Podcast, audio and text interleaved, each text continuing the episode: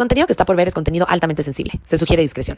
Las opiniones expresadas en el programa de The Red Flamingo por los invitados, los oyentes o los conversadores son únicamente responsabilidad de la fuente original que las expresa y no representan las opiniones de The Red Flamingo ni de ninguno de sus integrantes. El equipo de The Red Flamingo no asume ninguna responsabilidad por las opiniones de otros en las publicaciones de comentarios de cualquier plataforma digital en relación con el contenido del podcast.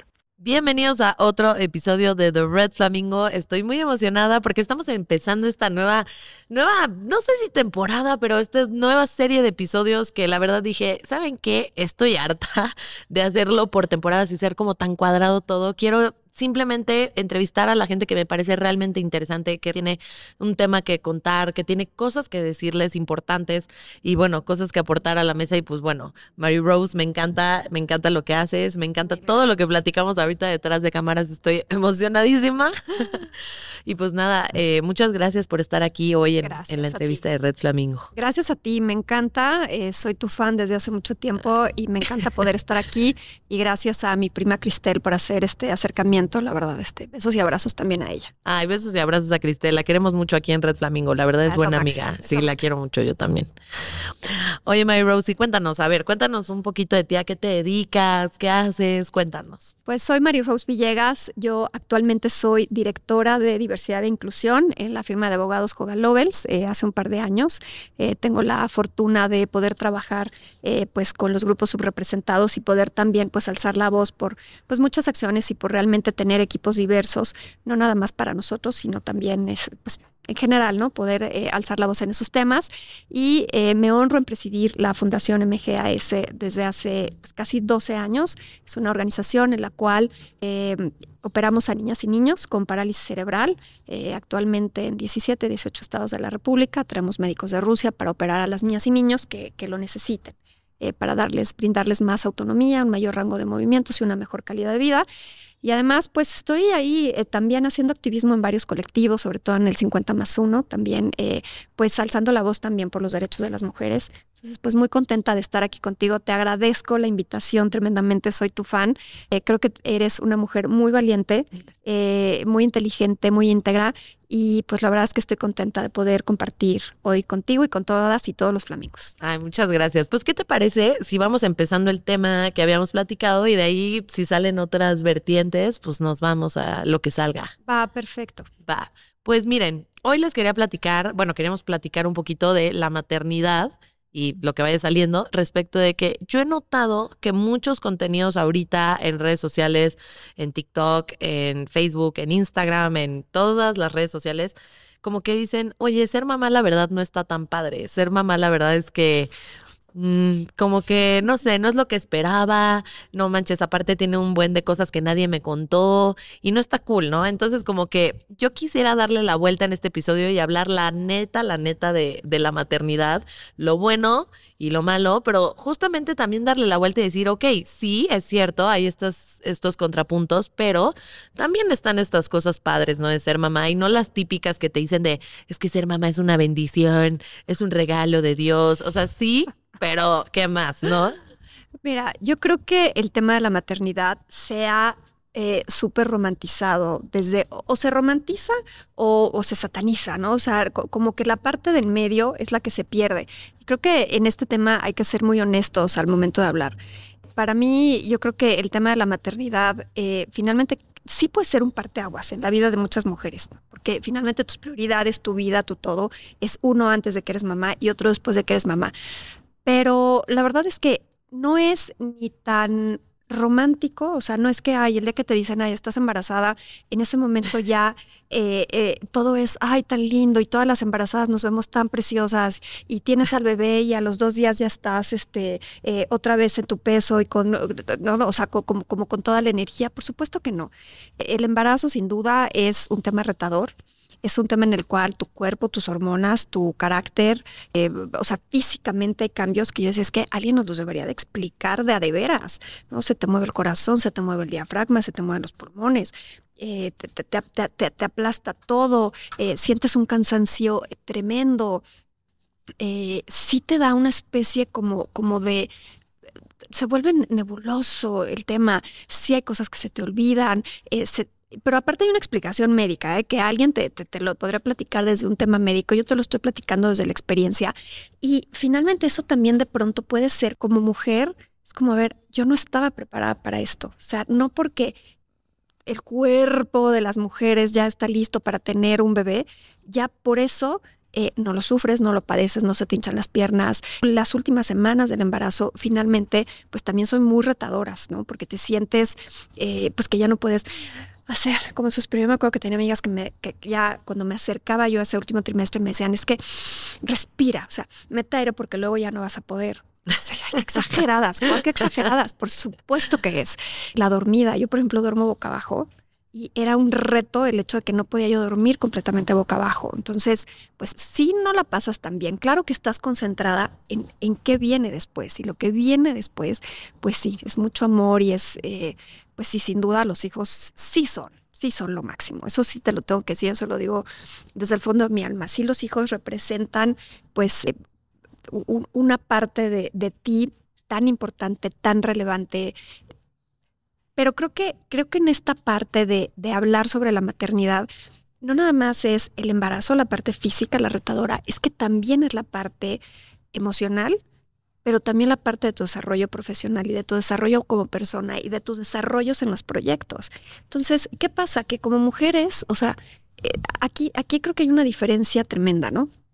Tú como mujer cuando te vas a embarazar lo, planeas en un tema también incluso de desarrollo profesional, Este es el momento, ¿por qué? Porque, o sea, si tú estás metida en un proyecto muy importante de, manera profesional. Si tú en ese momento vas a, no sé, hacer el lanzamiento de algo, o vas a tener este, una cumbre importante o te estás preparando para un ascenso importante en tu carrera, si en ese momento tú te embarazas, sabes que va a haber un un gap en tu carrera, lo sabes. Y está documentado que también el reinicio, el retomar tu carrera después de el tiempo que te vas a tomar, ¿no? Cuando tienes al bebé y después los meses que te, tomas de, tu maternity leave, pues finalmente también eh, es muy retador el regreso. Los empleadores también, ¿no? Justo. El empleador, por supuesto que, híjole, le piensa, y antes te lo decían, o sea, antes una pregunta que te hacían sí.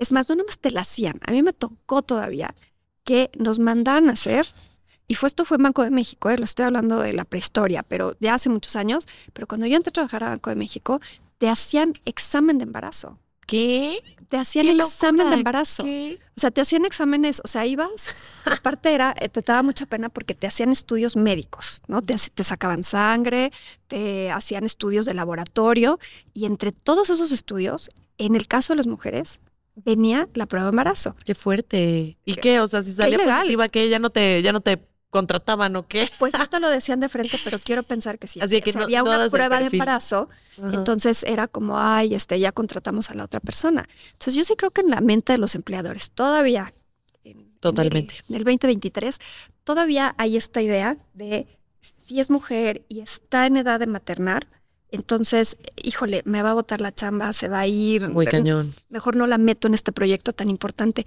Y creo que ahí es donde estamos, muchas que estamos abogando por esos derechos, estamos tratando de darle la vuelta, ¿no? Y de decir, oye, esto no se vale y no se vale que sea así. O sea, es una pregunta, oye, ilegal, o sea, hoy ya no te la pueden hacer para nada, pero pues finalmente sí tiene su, su pues su antecedente en esos momentos en los que todavía te podían hacer una prueba de embarazo. No, y la neta es que aunque no la puedan hacer abiertamente hoy la pregunta o no te puedan pedir una prueba de embarazo tal cual, la realidad de las cosas es que yo en muchas entrevistas de trabajo que tuve en despachos de abogados, sí te lo preguntaban medio así de que, oye, ¿cuáles son tus planes a futuro? Este, ¿estás casada? ¿Tienes, o sea, sabes como, pero te lo hacían así ver como de, ah, estamos socializando, ¿no? O sea, estamos haciendo estas preguntas como para ir calentando para la entrevista. No, no las vamos a tomar en cuenta, pero a la mera hora, o sea, yo en una entrevista sí los paré en seco y sí les dije, oye, venimos a hablar de mis aptitudes como abogado o venimos a hablar de mis planes de vida personales, porque no estoy entendiendo una cosa que tiene que ver con la otra. Y de hecho, hace poco publiqué una serie, bueno, no hace tampoco, pero publiqué una serie de videos sobre la brecha salarial de género. Y la neta es que hay una cosa que en Estados Unidos en varias investigaciones de universidades le llaman el maternity penalty y es justamente este castigo que le hacen económico a las mujeres indirecto por ser mamás, ¿no? Y es esto que dices, o sea, en muchos despachos eh, está muy cañón porque literalmente te dicen, ay, no, aquí somos súper, súper progre. ¿Y tú por qué? Pues porque tenemos trabajo de medio tiempo si tú quieres ser mamá. Entonces imagínate, tú eres asociada y, y, estás haciendo tu carrera para ser socia de un despacho que tú sabes lo difícil que es, o sea, y lo demandante que es volverte socio o socia de un despacho, ¿no? Estás haciendo tu carrera, estás dejando tu vida de que navidades, compromisos, todo, todo, todo. Y de repente resulta que te quieres embarazar porque tienes otra vida, ¿no? Además del despacho. Y entonces está la opción súper progre de trabajar medio tiempo y dices, ah, ok, súper, trabajo medio tiempo en lo que, no sé, el primer año de mi hijo y luego ya está, ¿no?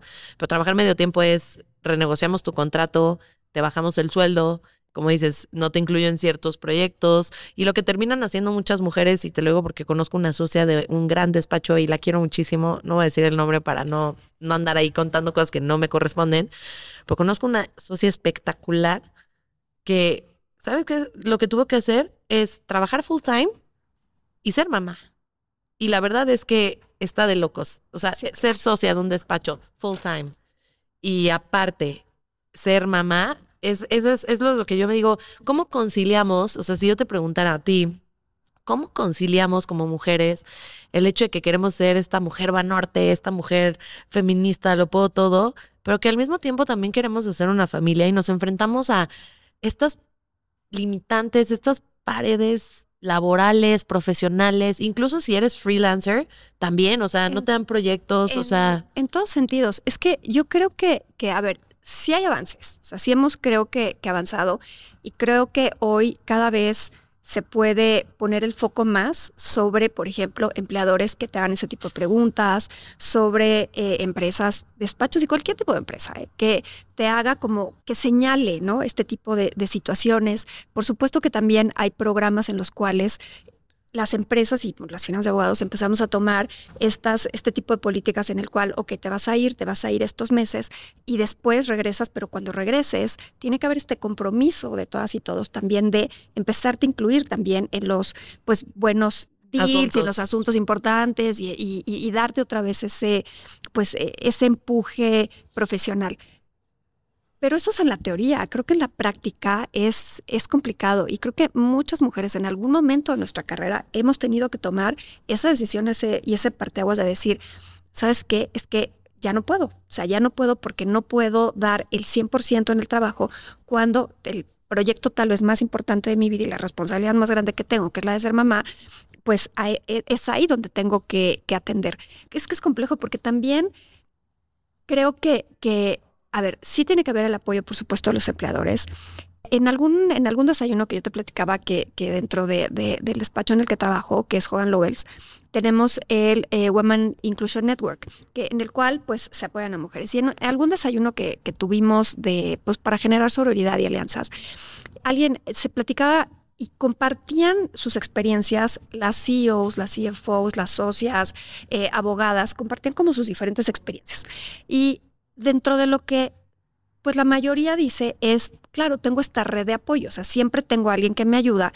Cuando soy mamá, tengo a alguien que me ayuda, ya sea ayuda en casa, ya sea la familia, la mamá, la pareja, etc. Y, y alguien dijo, sí, pero creo que también habría que alzar la voz por aquellas que no tienen esas redes de apoyo. No por aquellas que por alguna circunstancia, la que sea, porque viven en una ciudad lejana a donde vive su familia, porque no tienen esa familia, por, o porque es mejor no estar cerca de, alguna familia tóxica. O porque no tienen recursos para financiar a alguien que les eche la mano. Por supuesto, o sea, porque no tienes esa red de apoyo de alguna u otra forma. Entonces, ¿qué haces? No? O sea, ¿cuál es realmente ahí la postura que eh, se debería de tomar? No nada más como empleador. Yo creo que ahí entramos todos como sociedad.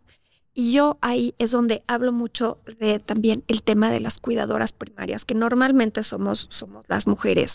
Y creo que ahí también eso hay que tomarlo muy en cuenta. Por supuesto que hay países donde hay legislación que apoya el tema de, no nada más de la maternidad, o sea, hay países donde por Dios les dan dos años de, maternidad, ¿no? O sea, aquí en México son pues 90 días, ¿no?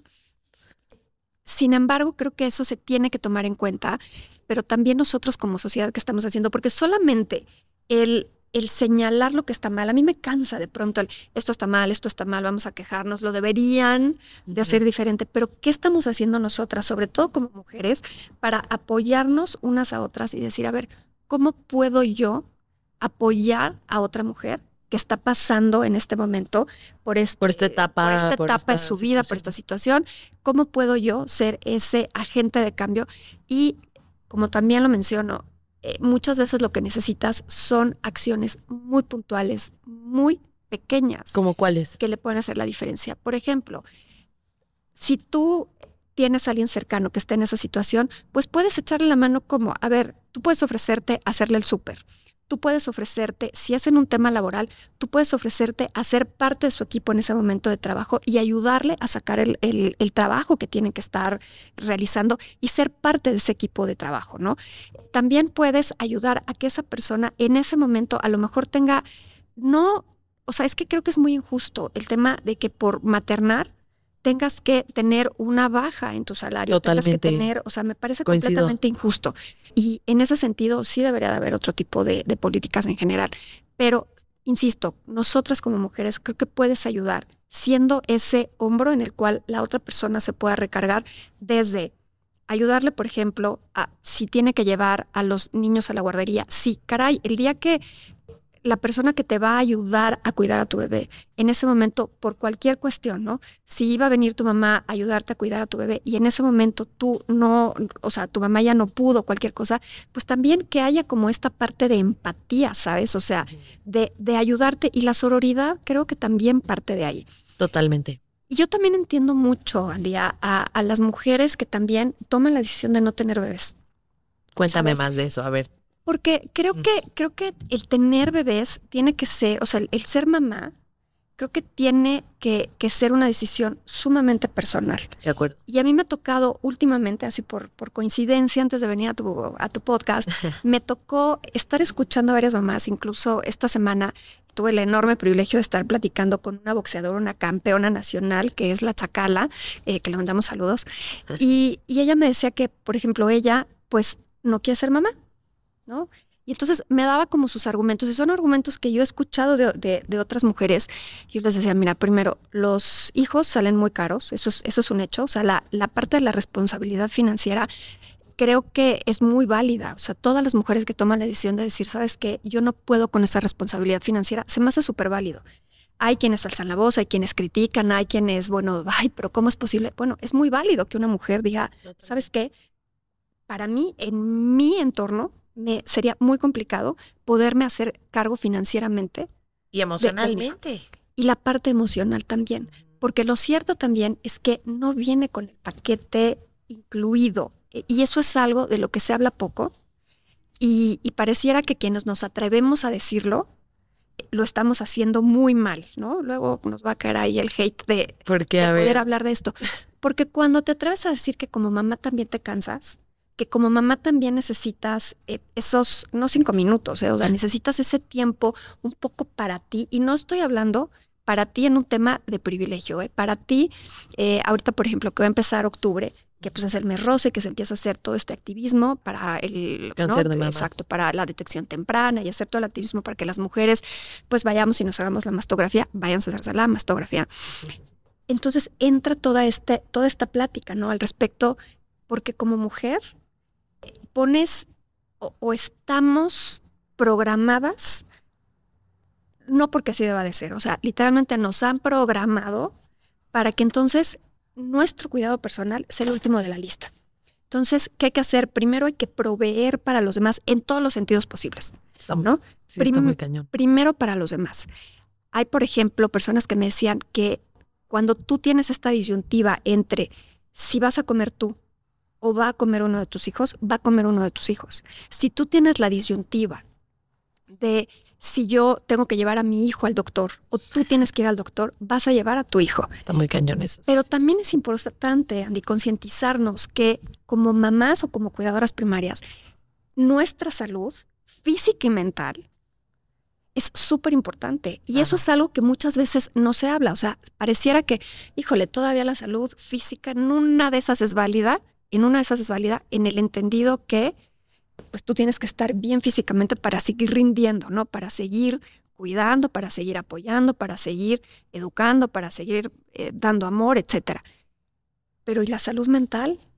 Entonces, eso sobre todo creo que, que en temas de pandemia y luego pospandemia, creo que ahorita hay un poquito más de conciencia sobre la gran importancia que tiene la salud mental, pero esa también juega un papel muy importante. Por eso creo que quienes deciden desde una conciencia personal, el decir, ¿sabes qué? Yo, o sea, no, me veo en ese, en, ese lugar, creo que también es muy válido y, o sea, nadie debería juzgar. O sea, ni a quienes sí deciden ser mamás, como a quienes dicen, ¿sabes qué? Yo, no, ese no es mi camino. Porque también esta idea que eh, ayer me lo, me, lo decía una persona ya mayor, muy mayor, que decidió en otra época, ¿eh? en, otro momento, en otro contexto, decidió no tener hijos y me decía es que a mí antes me decían que eh, pues me iba yo a quedar sola. Y ella tiene pues muchas hermanas que también tuvieron muchos hijos están solas. O sea, lo que quiero decir es que tampoco viene el sí, asegurado. El paquete no es integral, o sea, y, la maternidad es algo muy personal. O sea, la historia de mi maternidad es muy distinta a la historia de cada una de las mujeres. Entonces, o sea, podemos tener comunes denominadores, pero finalmente cada una tiene su propia historia y es válida. Es que qué bárbaro, eres una bala. Oye, tocaste como cinco temas que quiero profundizar porque está muy cañón. O sea, el primero es el tema de, justo, por ejemplo, decías, hablabas de qué pasa cuando la disyuntiva de tener hijos recae en tu recurso económico, por ejemplo, ¿no? Y en este sentido, muchas veces escuchamos, me voy a ir tema por tema por los que tocaste, porque tocaste un montón, ¿no? Y en este sentido escuchamos muchas personas luego decir, ay, la gente de la calle no debería de tener hijos, ¿no? Porque es un gasto que no sé qué, cuando en realidad muchas veces representa desde una perspectiva distinta un ingreso para la casa. Y tú que trabajas pues ya sabemos mucho con personas de la calle, así. Me gustaría saber tu perspectiva sobre este comentario, o sea, de decir, oye, es que sabes qué, si no te alcanza para un hijo, no lo tengas, o sea, porque es, es fuerte decirlo en ciertos contextos también, ¿no? Bueno, primero, primero quiero decirte que yo soy súper pro vida. Respeto, respeto profundamente la decisión de, de, de, cada mujer pero desde mi yo más profundo y sobre todo con el enorme respeto que le tengo a todas las familias de la Fundación MGS, que es la fundación que, que, me honro en presidir, donde operamos a niñas y niños con parálisis cerebral, me ha tocado ver a mujeres cuya maternidad es una maternidad muy diferente, en donde el amor que ellas van a recibir de sus hijos a lo mejor es nada más una mirada, ¿sabes? O sea, son niños y niñas que tienen una discapacidad tan profunda, una discapacidad física tan profunda, que no se pueden mover, no pueden hablar. En algunos casos las pueden seguir con los ojitos y las mamás saben si ese hijo, esa hija, tiene frío, tiene hambre, tiene... Y, y esa parte, ¿sabes? Y entonces lo respeto. Y es un amor, un amor, un amor, un amor de veras. Les, les mando mi amor, mi respeto, mi admiración y mi compromiso de, de, de, estar, de estar ahí con ellas. Entonces, yo creo que, yo, es que cuando eres mamá, la decisión es como tuya. Entonces, es un tema creo que complejo. O sea, creo que debería de haber muchísima más educación sexual en general sí, por supuesto, es muy doloroso ver a, las niñas y niños que nacen en circunstancias de pobreza extrema o en situación de, calle o de desamparo. Y normalmente son vidas que desde que inician, inician desde un dolor muy profundo, desde carencias muy profundas. Pero creo que ahí yo antes de hacer la crítica a alguna adolescente, alguna, pues cada vez más, más chiquitas, alguna niña que vive en situación de calle, primero, pues cuando las personas llegan a ese punto es porque pues ya la pasaron mal desde, desde su, su, seno familiar. Entonces, cuando llegan ahí es muy doloroso. Entonces, eh, no nada más es la parte de carencia económica, es la parte de carencia también emocional y la parte de ese soporte que le pueden dar a, pues, a una nueva vida. Entonces, eh, creo que ahí yo la crítica no se la haría jamás a, una niña que ni siquiera sabemos la circunstancia, cómo se embarazó, cómo va a tener a ese, a ese hijo, esa Totalmente. hija. Yo creo que la crítica nos lo deberemos hacer como sociedad y voltear al espejo y decir qué carambas estamos haciendo mal, nosotros todas, todos, todes, como sociedad, para no estar generando este lugar en el cual las niñas y los niños puedan vivir libres de violencia, por supuesto libres de violencia pero también libres de violencia y que no tengan que tomar esa decisión en donde la calle se vuelva un lugar más bonito que su casa, la calle que cada día es más peligrosa.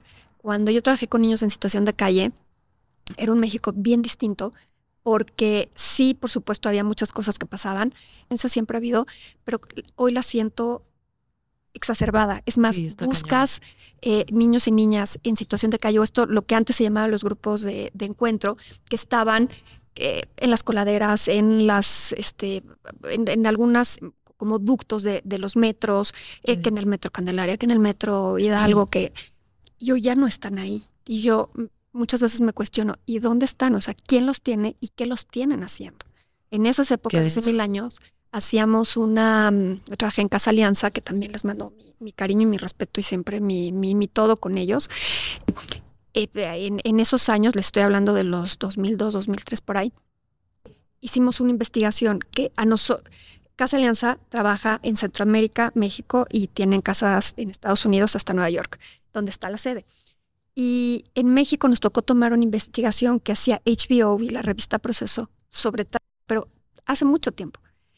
Y venía también eso pues financiado por, por algunas organizaciones internacionales y a nosotros nos tocó tomar esa, esa investigación desde Tapachula hasta Tijuana. Y yo no tenía hijos en ese momento, mi, mi conciencia era otra y veías, por ejemplo, a los niños chiquititos en el, centro de la ciudad, en Garibaldi, afuera de ciertos bares. Había un horroroso eh, cine Teresita o algo así se llamaba en sobre eje central que se, se clausuró después de esa investigación, donde había muchísima explotación de niñas y niños, explotación sexual comercial de niñas y niños. Y era terrible. Es que hoy eh, eh, sigue sucediendo exponencialmente, tremendo, ¿no? Tremendo, digo, ya, este, creo que hoy se documenta más, pero hoy cuando, por ejemplo, hemos tratado de regresar en algunos esfuerzos también que ha ayudado en, temas periodísticos o, de investigación o de hacer activismo o de llevar a organizaciones, el fenómeno de los niños en situación de calle ha cambiado muchísimo. Entonces, ¿dónde están esas niñas y niños? ¿Quién las tiene? ¿Qué los tienen haciendo? Entonces, insisto, yo esa crítica me voltaría al espejo y diría yo como sociedad que qué estamos haciendo mal y cómo podríamos hacerlo mejor. Totalmente, ¿no? Porque siempre tenemos este acaparamiento de recursos, esta desigualdad económica que, a ver, o sea, no se trata de, decir, ah, bueno, tú eres rico, entonces tú pon todo, o sea, no, pero sí se trata de crear oportunidades desde nuestra cancha, ¿no? Y no nada más a mis compadres o a la gente que ya está posicionada, sino cómo puedo ayudar a crear oportunidades a, personas que quizá lo necesitan un poquito más, ¿no? Y, en este sentido también, o sea, me interesa mucho que nos cuentes si te sientes cómoda. Me gustaría mucho que nos cuentes tu experiencia como mamá, uno de tus retos más grandes, que yo creo, no sé, tú dime si es ese, pero yo creo que uno de los retos más grandes al que te has enfrentado, que ahorita tocabas el tema también que decías, oye, como mamá, si mi hijo tiene que comer o yo, primero come mi hijo. Si mi hijo tiene que ir al hospital o yo, primero va mi hijo. Y esto es algo que lo acabo de vivir con mi mamá, o sea, me sentí muy identificada con lo que dijiste. Hace poco, no sé si sepan algunos flamingos, lo puse ahí en, mi Instagram personal. Hace poco me, detectaron un melanoma, tuve cáncer de piel, etcétera, me lo quitaron, ya estoy bien. Pero yo le dije a mi mamá, como de, oye, chécate tú también, ¿no? O sea, ve, hazte un análisis tal, revísate que todo esté bien. Y me dice, no, lo más importante eres tú. Voy a pagar todo lo tuyo, lo más importante eres tú. Y yo, ma, o sea, gracias, te lo agradezco muchísimo, pero es que mi vida no está completa si tú no estás. O sea, yo sé que un día tal vez te vas a ir y todo, bueno, no tal vez, ¿verdad? O ella o yo, alguien se va a ir primero. No nos vamos a separar eventualmente en el plano físico, pero le dije, ma, o sea, genuinamente de nada me sirve no poderte disfrutar todo el tiempo que te tenga que disfrutar que la vida me lo permita, si tú no te checas también, ¿no? O sea, tú eres un pilar fundamental en mi vida. Y como mamá no es nada más, como dices, checarte en el ámbito físico, que ese es el más obvio, sino también en el emocional. Mi mamá pasó muchas, y, y, y ahorita también hablo de, de mi madrastra, mi mamá pasó muchas oye, muchas cosas muy fuertes. Le tocó ser este mujer divorciada, que le tocó sacar adelante sola de la nada todo porque se quedó sin absolutamente nada, sin casa, sin nada, o sea, cero patrimonio, empezando de cero, o sea, literalmente, yo me acuerdo que ella caminaba desde periférico hasta Palmas para ir a trabajar porque no tenía ni para ir en, en el taxi, en ese entonces no había ni Uber. ¿Y quién hablaba de su salud mental? La señora ni comía nada, estaba como en una, en una situación emocionalmente súper complicada y lo único que le preocupaba era cómo genero ingreso para que mi hija vaya a la mejor escuela, cómo genero ingreso para que mi hija tenga este, comida, que no le falte nada, que mi hija vaya al psicólogo. Y yo es como, güey, tú necesitas ir al psicólogo, hermana. O sea, estás que ah, como hoy express de emociones, que pobrecitas las mamás que tienen que lidiar con eso y que luego nadie, o sea, ni tus amigas te entienden al 100%, ¿no? Entonces, eso me tocó con mi mamá, con mi madrastra, que en paz descanse, eh, me tocó también vivir la situación de del tema de, de escoger primero al hijo eh, versus la salud mental, mi, mi, hermana nació con síndrome de Golden Heart, no es nada mental, es un tema físico, ahí googleenlo, luego les cuento.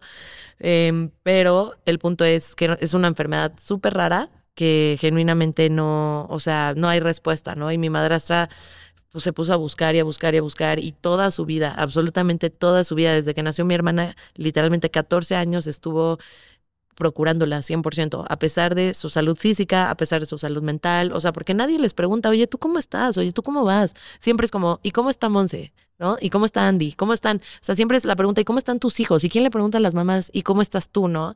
Entonces, en este sentido, me gustaría que entráramos un poco a este gran reto que enfrentaste en tu vida, que me contaste hace, hace ratito, que te tocó vivir como mamá esta experiencia de lidiar con la salud de tu hija tu salud mental y emocional y todo lo que sucedió alrededor de eso. Claro, es, es que como, como te decía yo, la maternidad viene como a cada una nos llega de diferente manera. Entonces, a mí me costó trabajo embarazarme de, de, mi primer hijo, que hoy tiene 17 años, eh, y después me costó trabajo embarazarme de mi hija, que hoy tiene 13 años. Y la verdad es que para mí sí la maternidad ha sido un parteaguas bien así, ha sido un diferenciador en mi vida tremendo. Entonces, mi, mi hija nació con, diagnosticada con parálisis cerebral y eso pues obviamente hace que tu maternidad sea distinta, ¿no? Eh, mi hija, gracias a Dios, está muy, muy, muy bien. Es una niña eh, completamente autónoma, este va, viene, camina, corre, esquía sobre nieve, este baila, canta, es buena en las matemáticas, este, muy buena en, en, la escuela. Eh, es una gran bendición. Entonces, a través de la experiencia que tuvimos, ella la, la, operamos muy chiquita eh, con unos médicos que llevan a cabo una técnica que se llama fibrotomía gradual muscular. Y a raíz de ahí, pues empecé a traer a estos mismos doctores a operar en niñas y niños de escasos recursos. Entonces, me ha tocado ver como, como no nada más mi historia, sino también ver la historia de muchas otras mamás que eh, mamás y cuidadoras primarias, porque aquí yo me atrevería a incluir al, no nada más a las mamás biológicas, sino a quienes hacen ese, ese papel de, de cuidar a un hijo o a una hija que tiene ya sea una discapacidad o una enfermedad crónico-degenerativa, porque tiene otro matiz. Entonces, si ya de por sí las mamás, insisto, estamos con este tema en el cual tus necesidades, la que sea, las vas dejando, es que yo creo que ya ni, la notas, ¿no? O sea, ya hay cuando se pueda, ¿no? Hay cuando se pueda. Hasta que explote el problema. Hasta que explote el problema o hasta que tú de veras ya estés con, un burnout que ya no puedes, etcétera.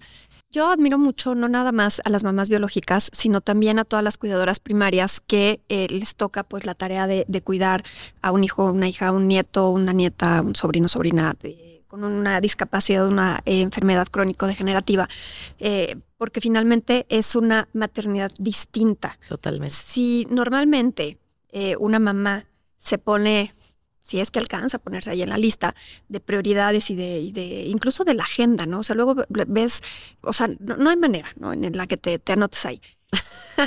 Cuando tienes un, sí son. cuando tienes cuando tienes que además de todo un tema de salud de un hijo una hija entonces la prioridad todavía se vuelve pues nulísima, es decir, jamás. Entonces, creo que ahí es donde también cuando, cuando me preguntabas qué se puede hacer, o sea, para apoyar a otras mujeres, creo que en este caso, cuando hablamos específicamente de cuidadoras primarias o de mamás en esta circunstancia que estamos platicando, creo que la ayuda también eh, se agradece muchísimo. Yo siempre digo, es que, a ver, y esto va para todos los tipos de maternidad. Si tú, si tu amiga, tu hermana, tu hija o tu mamá, para las más jovencitas, acaba de tener un bebé, independientemente de su circunstancia, pues ofrécete también a lo mejor un día a ir a cuidarla, a cuidarlo, de, como te decía hace rato, hacerle el súper, hacerle la comida, eh, ir a platicar con ella, ir, o sea, ofrécete a hacer esa esa ayuda que se necesita en ese momento para que la otra persona se pueda tomar un respiro. Y el día que me atreví a decir esto, y me atreví, aparte fue en el Senado de la República, que dije, no, bueno, es que también puedes ofrecerte a ese día ir tú. O sea, yo digo, hablo en específico de, por ejemplo, las familias de la Fundación MGS. Eh, si alguien se puede ir y ayudarte a cuidar, y entonces esa mamá en ese momento se puede tomar ese momento para dormir, para ir a ver a otro familiar que tenga ganas de platicar con ese otro familiar, para, híjole, descansar o hacer, hasta irse con las amigas a tomar algo, pues que así sea. Uy, bueno, entonces era yo la peor de todas porque ¿cómo es posible que diga yo eso, no? Ya que mala mamá, que estoy hablando sobre que las mamás también tenemos derecho a descansar y a tomarnos. que tomarán eso mal. Y, que ¿no? Y, y, que finalmente podamos también tener estos momentos en los cuales puedas distraerte un poquito y también ver, hacer, porque la salud mental también tiene que ver con estos distractores y con que también puedas de verdad eh, tomarte unos, un tiempo para ti. Y eso también es válido, pero estamos, insisto, como programados para esta parte en la cual no puedes. Y entonces ves, y yo creo que también de ahí viene este tema en que muchas personas, sobre todo de, generaciones más jóvenes, en que se dicen, híjole, es que yo no me quiero ver como, como, como esta mamá que la veo agotada todo el tiempo, agotada, emocional, económica, físicamente, de todos los mentes que hay posibles, la veo agotada. Entonces tampoco, insisto, la maternidad no es ni esta foto perfecta en la cual es que creo que también las redes sociales ayudan en mucho, pero ayuda cuando realmente podemos hablar de manera honesta y desde, desde, desde quitarnos un poco el... Sí, el, la panza perfecta, el outfit perfecto y disfrutando la maternidad, ya sabes. Entonces, exacto. Entonces creo que ni es eso, o sea, porque no es eso, no es verdad, no es real, como tampoco es, eh, híjole, que de veras vas a estar agotado todo el tiempo y que es horrible, tampoco. O sea, creo que hay sus matices en el medio y pues... Eh, esos matices son de los que hay que hablar y donde hay que incidir, más que hablarlos, hay que incidir en ellos y ver desde las voces que cada, cada, cada uno de nosotros podamos tener, qué podemos hacer para realmente, eh, como mujeres, tener con una perspectiva de género, cómo podemos hacer un lugar mejor, una comunidad mejor, una sociedad mejor, donde desde la trinchera en la que estés, o sea, si a ti te toca ver el tema que, eh, vamos, podamos eh, generar ¿no? políticas, leyes, etcétera, que cada vez vayan reduciendo más desde la, el, tema de la brecha salarial, desde la inclusión de mujeres en el mundo laboral, los equipos diversos, eh, desde esa parte a lo mejor un poco más corporativa, pero también de lo otro que estábamos platicando, o sea, ¿qué vas a hacer tú para generar un ambiente mejor, para que finalmente también deje de haber embarazos de, de, adolescentes.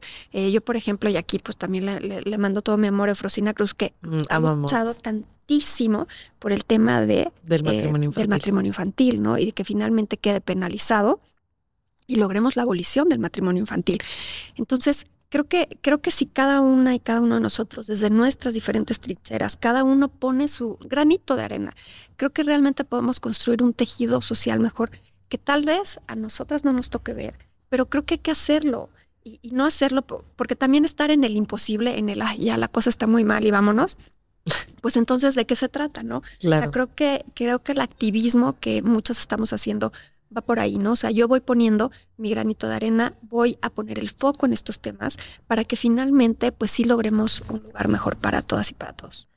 Y qué padre esta plática que de verdad me ha sensibilizado, porque el otro día estaba platicando con una amiga. Eh, es difícil también para las que no estamos en la etapa de la maternidad y no hemos sido mamás y quizá tampoco tengamos el interés de serlo. No sé si hoy, nunca, no sé, ¿no? O sea, quién sabe, pero cuando no estás en esa etapa y cuando además no solo no estás en esa etapa, sino no tienes interés cercano o próximo a estar en esa etapa, de repente se vuelve como, o sea, yo platicaba con una amiga y me decía, güey, me siento la peor, se acaba de embarazar mi mejor amiga y el otro día fuimos a un café y literalmente, o sea, güey, la chava hablaba de su bebé una y otra vez y yo, pues, o sea, ya, güey, ya me había aburrido y hablaba de, de como todo lo que había sido su proceso y todo. Y, de, y ahí con este tipo de pláticas es, porque yo le dije, le dije, sí, güey, qué hueva, ya sabes, lo admito. Y, y con este tipo de pláticas, la verdad es que porque también, ¿no? O sea, hay que ser honestos, no vamos a decir que todas las personas de repente te sientes súper atraída de estar escuchando a una persona que está embarazada y que te cuente sus problemas de persona embarazada o, o de su maternidad. O sea, la verdad es que hay mucha gente que le da mucha flojera el tema, la verdad. O sea, y creo que escuchar esto, o sea, el cómo impacta, el que sí escuches, el que sí te prestes a, a ayudar desde la cotidianidad de la amistad y que ves cómo esto puede contribuir a la salud mental de una persona, a la salud emocional de una persona, a la vida financiera y económica de una persona, dices, ah, ok, entonces sí es, sí es importante, ¿no? O sea, no es nada más un tema de, de ser buena amiga por te escucho, tú me escuchas después hablando de mis exnovios, no, sino es realmente crear un impacto positivo en las mujeres. Y eso me encanta. Es que, hermanas, está, o sea, lo que tenemos que entender es que en, en este camino, sobre todo para las que la conciencia se nos está despertando, mira, yo no nací feminista y no crecí feminista. O sea, a mí no me tocó esa parte. O sea, ese es un chip que yo fui aprendiendo. Y lo fui aprendiendo, leyendo, escuchando, informándome. No, no lo traía yo. O sea, yo veo ahorita a pues, más joven, muchísimo más jóvenes, o sea, adolescentes, a muchas más jóvenes. Y digo, claro, o sea, qué padre que ya ni siquiera se lo cuestionan, ¿no? O sea, ya, ya, ya lo traen, ya, ya traen ese chip, así como trae el chip de la tecnología. Tienen también, ¿por qué? Porque, pero hemos sido muchas las que también les hemos abierto la puerta a través de pues las pequeñas acciones que hemos ido tomando.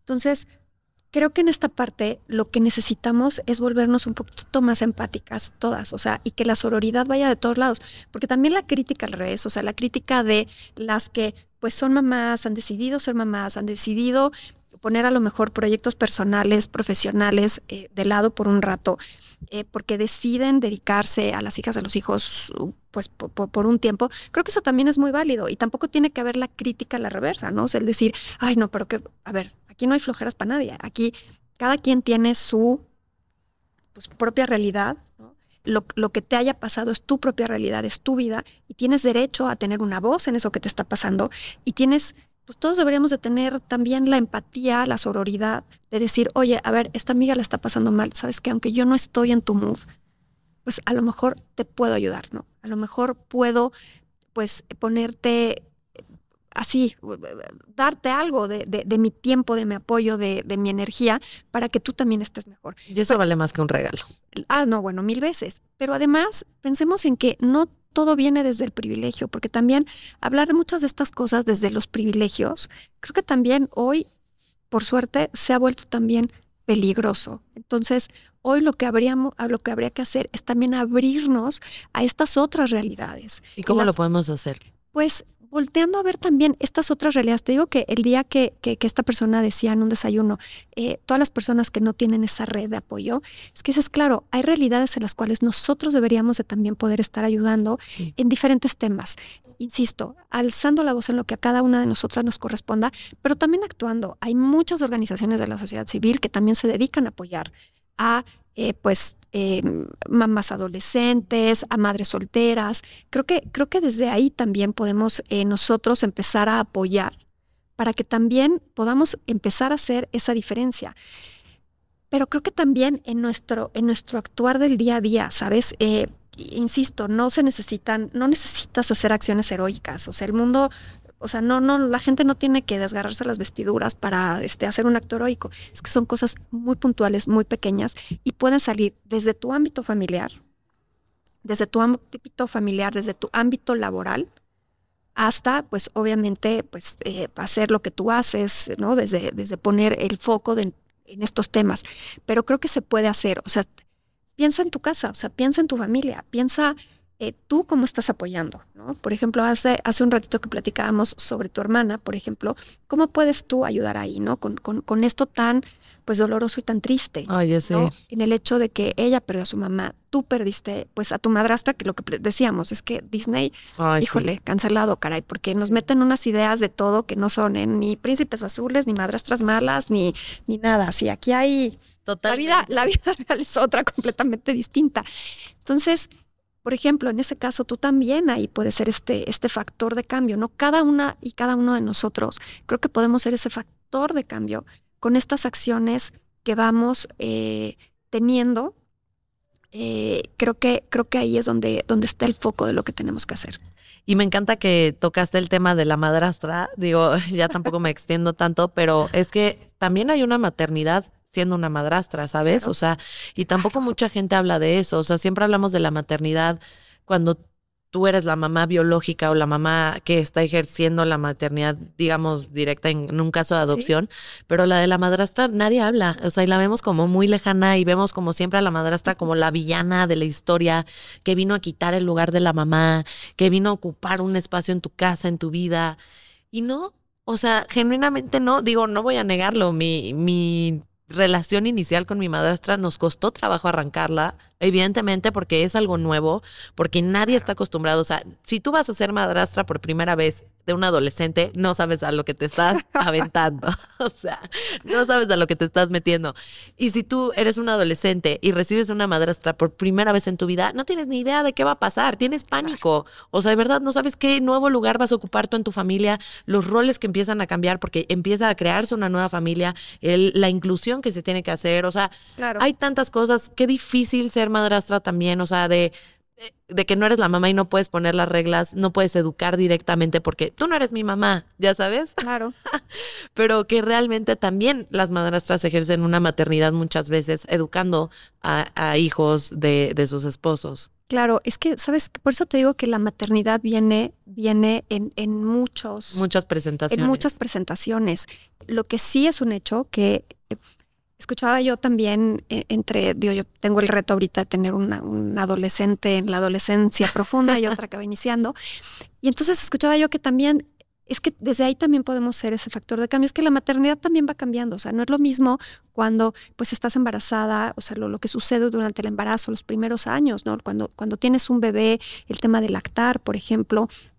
Creo que en temas de lactancia también hay todo un reto, ¿no? O sea, el tema, digo, por supuesto, yo abogo muchísimo por la lactancia materna, eh, sin embargo, también a las mujeres que esa parte no se les, no se les dio, pero también creo que como sociedad podemos poner el foco en esa parte, ¿no? Y tener las salas de lactancia y tener también los bancos de leche materna, para que también esa parte hay que, hay que impulsarla. Finalmente, pues debería de ser algo normal y no, las mujeres no deberíamos escondernos en el baño de cualquier este, oficina de un mercado, de una aeropuerto, de, de cualquier lugar para poderle dar de comer a tu bebé. Entonces, esa parte también, pero también vienen después los otros retos, ¿no? O sea, los hijos cuando empiezan en la escuela, cuando, cuando son más chiquitos y después vienen, ¿no? Las que somos mamás en la adolescencia y luego viene la parte de, de, los nidos vacíos, ¿no? Cuando los hijos finalmente vuelan. Entonces, creo que la maternidad se da desde muchísimos puntos de vista y también cada persona tiene una maternidad distinta, pero creo que que, desde ahí tiene que surgir la empatía, Andy. O sea, tenemos que volvernos más empáticas. O sea, quienes ya tenemos este despertar de la conciencia,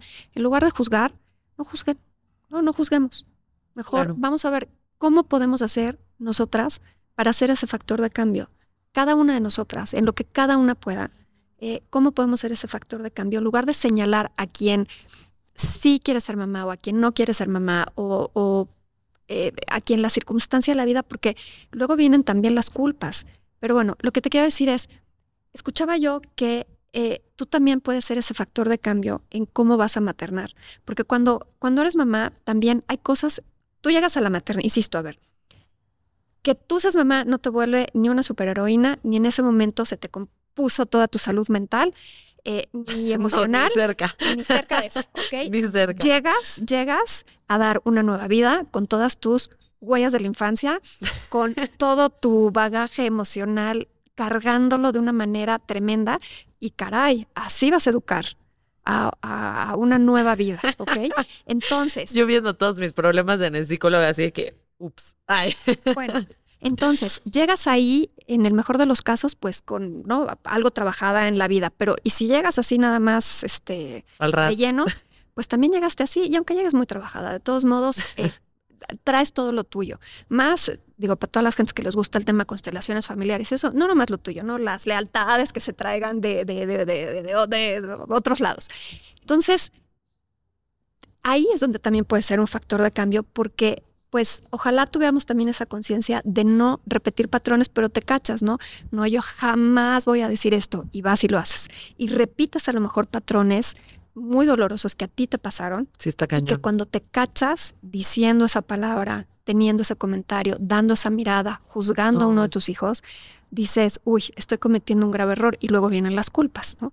De decir, híjole, yo quería ser como la mamá más amorosa y a lo mejor de repente no te sale al 100%. Entonces hay que también saber manejar esas, esas culpas, ¿no? Porque muchas veces en estos, o sea, en esta agenda del día, en esta agenda tan vertical en la que vivimos, donde las horizontalidades pues a veces no existen o no, no, no nos las permitimos, eh, llega un momento en que dices, ups, o sea, tengo también que trabajar con estas culpas que, que caray, a lo mejor hice un comentario que no debí de haber hecho, a lo mejor, ¿no? Eh, eh, traté a mi hija o a mi hijo, a veces te dicen trata a tus hijos como tratas a los hijos ajenos, ¿no? Para que, para que finalmente eh, a lo mejor haya un poco más de, de, de- de suavidad en el trato. Muchas de nosotras todavía, por ejemplo, en, en- en mi generación y creo que en, en muchas otras, eh, tenemos pocas herramientas también para educar como mamás, porque a nosotras nos educaron de una manera. Y, y veníamos a lo mejor de esta eh, cultura de mucho esfuerzo, de mucha rigidez, de mucha disciplina. Y, y de repente cuando volteamos, y hoy tenemos que educar generaciones que tienen un acceso a la información tremenda, en donde te cuestionan, ¿no? Yo luego pongo este ejemplo de, o sea, si aquí estuviera mi papá, estaría yo, mira, sentada derechitas, más no me hubiera yo puesto ni esta, estaría yo, este, vestida hasta acá, este, derechita así sin decir una mala palabra, y, y con la mirada. Hoy, a mis muchísimos años, todavía eso sucede. Tú le echas la mirada a tus hijos y ¿por qué me ves así, Mi mamá? hijo está sentado sea- a la hora de la comida así y todavía yo lo volteo a ver así como de... Y el otro... Y yo, ¿qué ma? O sea, ¿qué ma? ¿Qué te molesta ma? Entonces, ¿no? O, o- o estás bien ma? Sí soy. Y yo es así como de, siéntate en la mesa derechito, ¿no? Entonces, ha cambiado tanto que hoy tienes que dar muchas explicaciones, hoy tienes que convencerlos de, que hagan una cosa o la otra, tienes que estar al tanto de muchas cosas, o sea, creo que hoy también ser mamá es un reto bien, bien, bien grande. Eh, hay mucha violencia de todo tipo, ¿no? Este acceso a las tecnologías, todo lo que pasa hoy en día creo que es un gran reto. Entonces, pues también mucha empatía con esa parte, ¿no? De decir, híjole, pues eh, quienes eh, hoy eh, decidan ser mamás o la vida les haya puesto esa circunstancia y ya puesta esa circunstancia, eh, eh, la, la abracen con tanto amor, pues decirles eso, eh, pues para atrás ni para agarrar Para echar impulso, vuelo. cuando ya la vida te ha puesto el tipo de maternidad que sea que tú ya tengas enfrente, creo que también hay que tener esa conciencia de decir, a ver, estas vidas que hoy tengo a mi cargo eh, han llegado a mí para que yo, y se me va a cortar la voz aquí, para que yo les dé mucho amor, ¿no? Y a lo mejor un amor que, que, que soy torpe en dar, ¿no? Porque a veces eh, lo das a lo mejor con mucha disciplina o a lo mejor lo das, insisto, con esta parte de, ay, es que yo los tengo que educar así para que vayan por el camino derechito, ¿no? Y aquí está hablando mi abuela.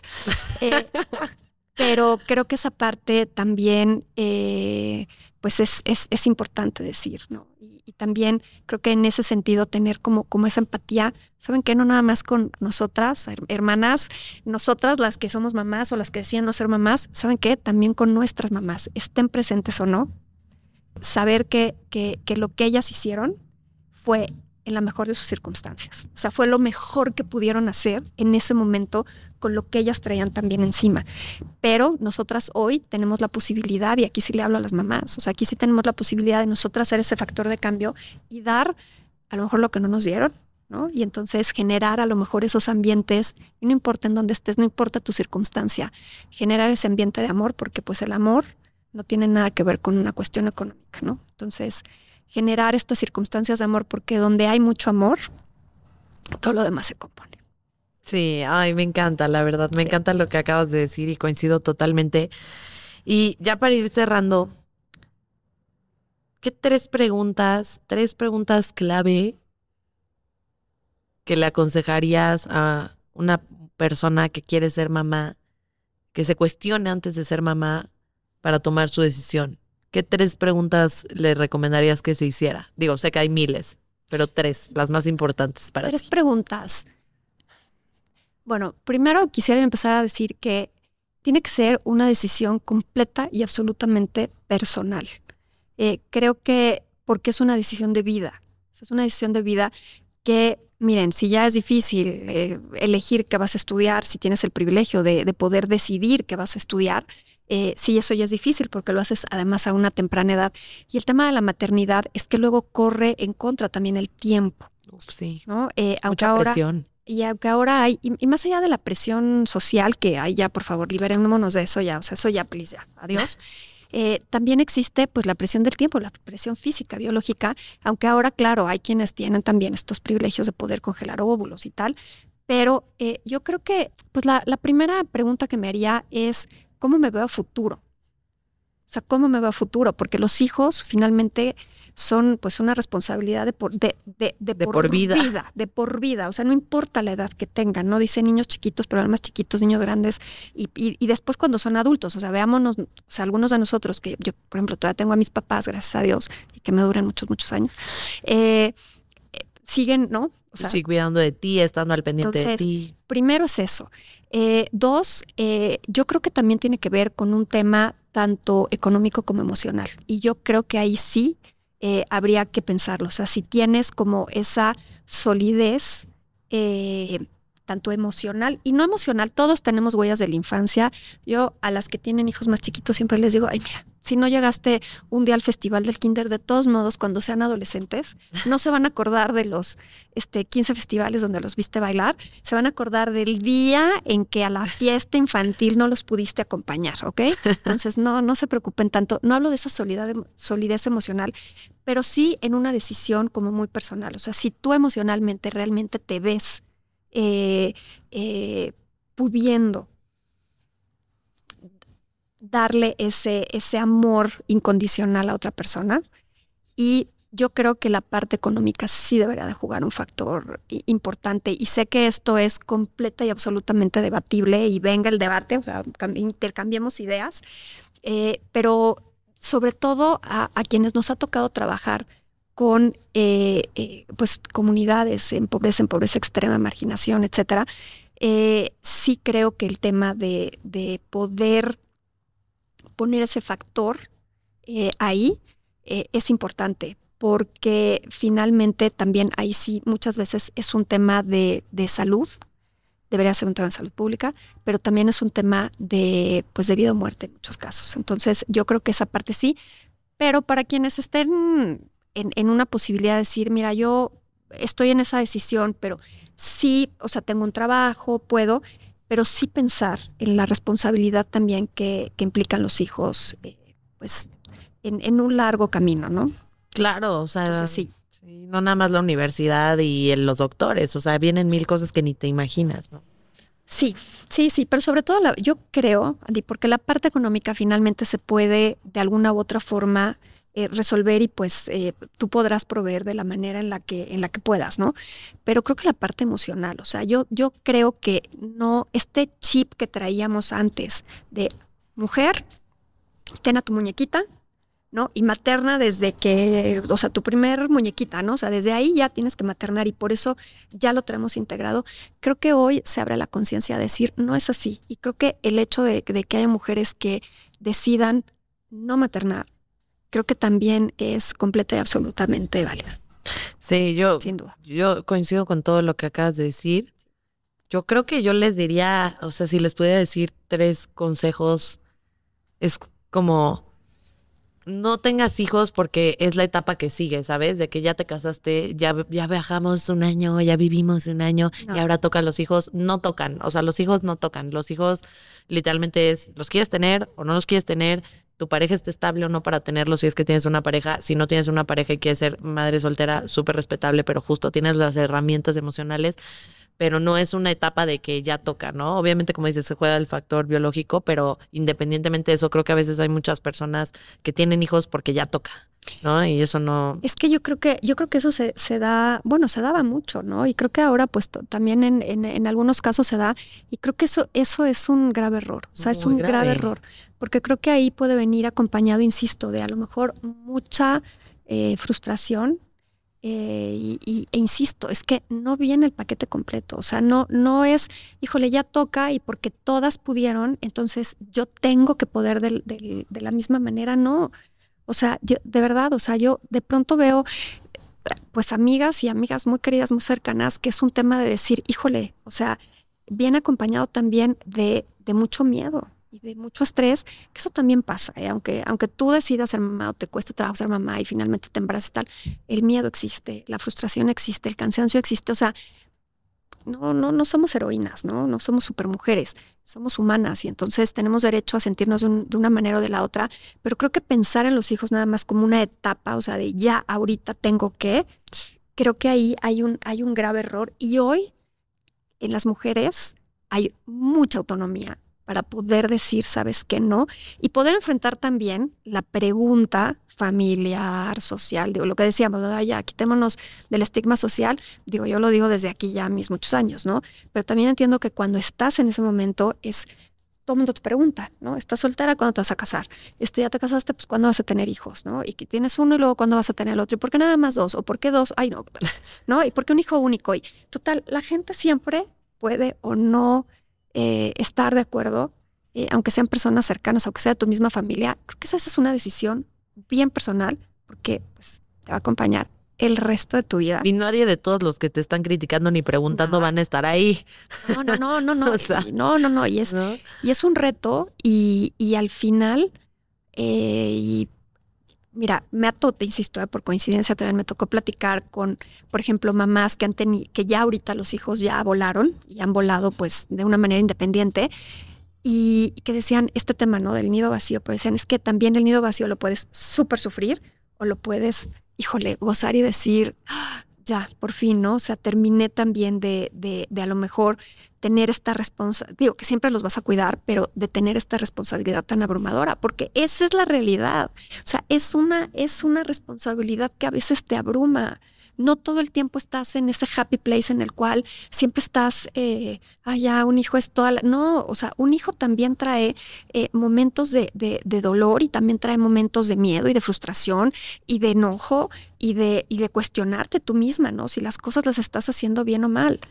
Eh, y sin embargo, dicho todo lo anterior, también eh, te quiero cerrar mi comentario diciéndote que, pues sí, los hijos son un amor muy diferente. O sea, sí son un amor muy distinto.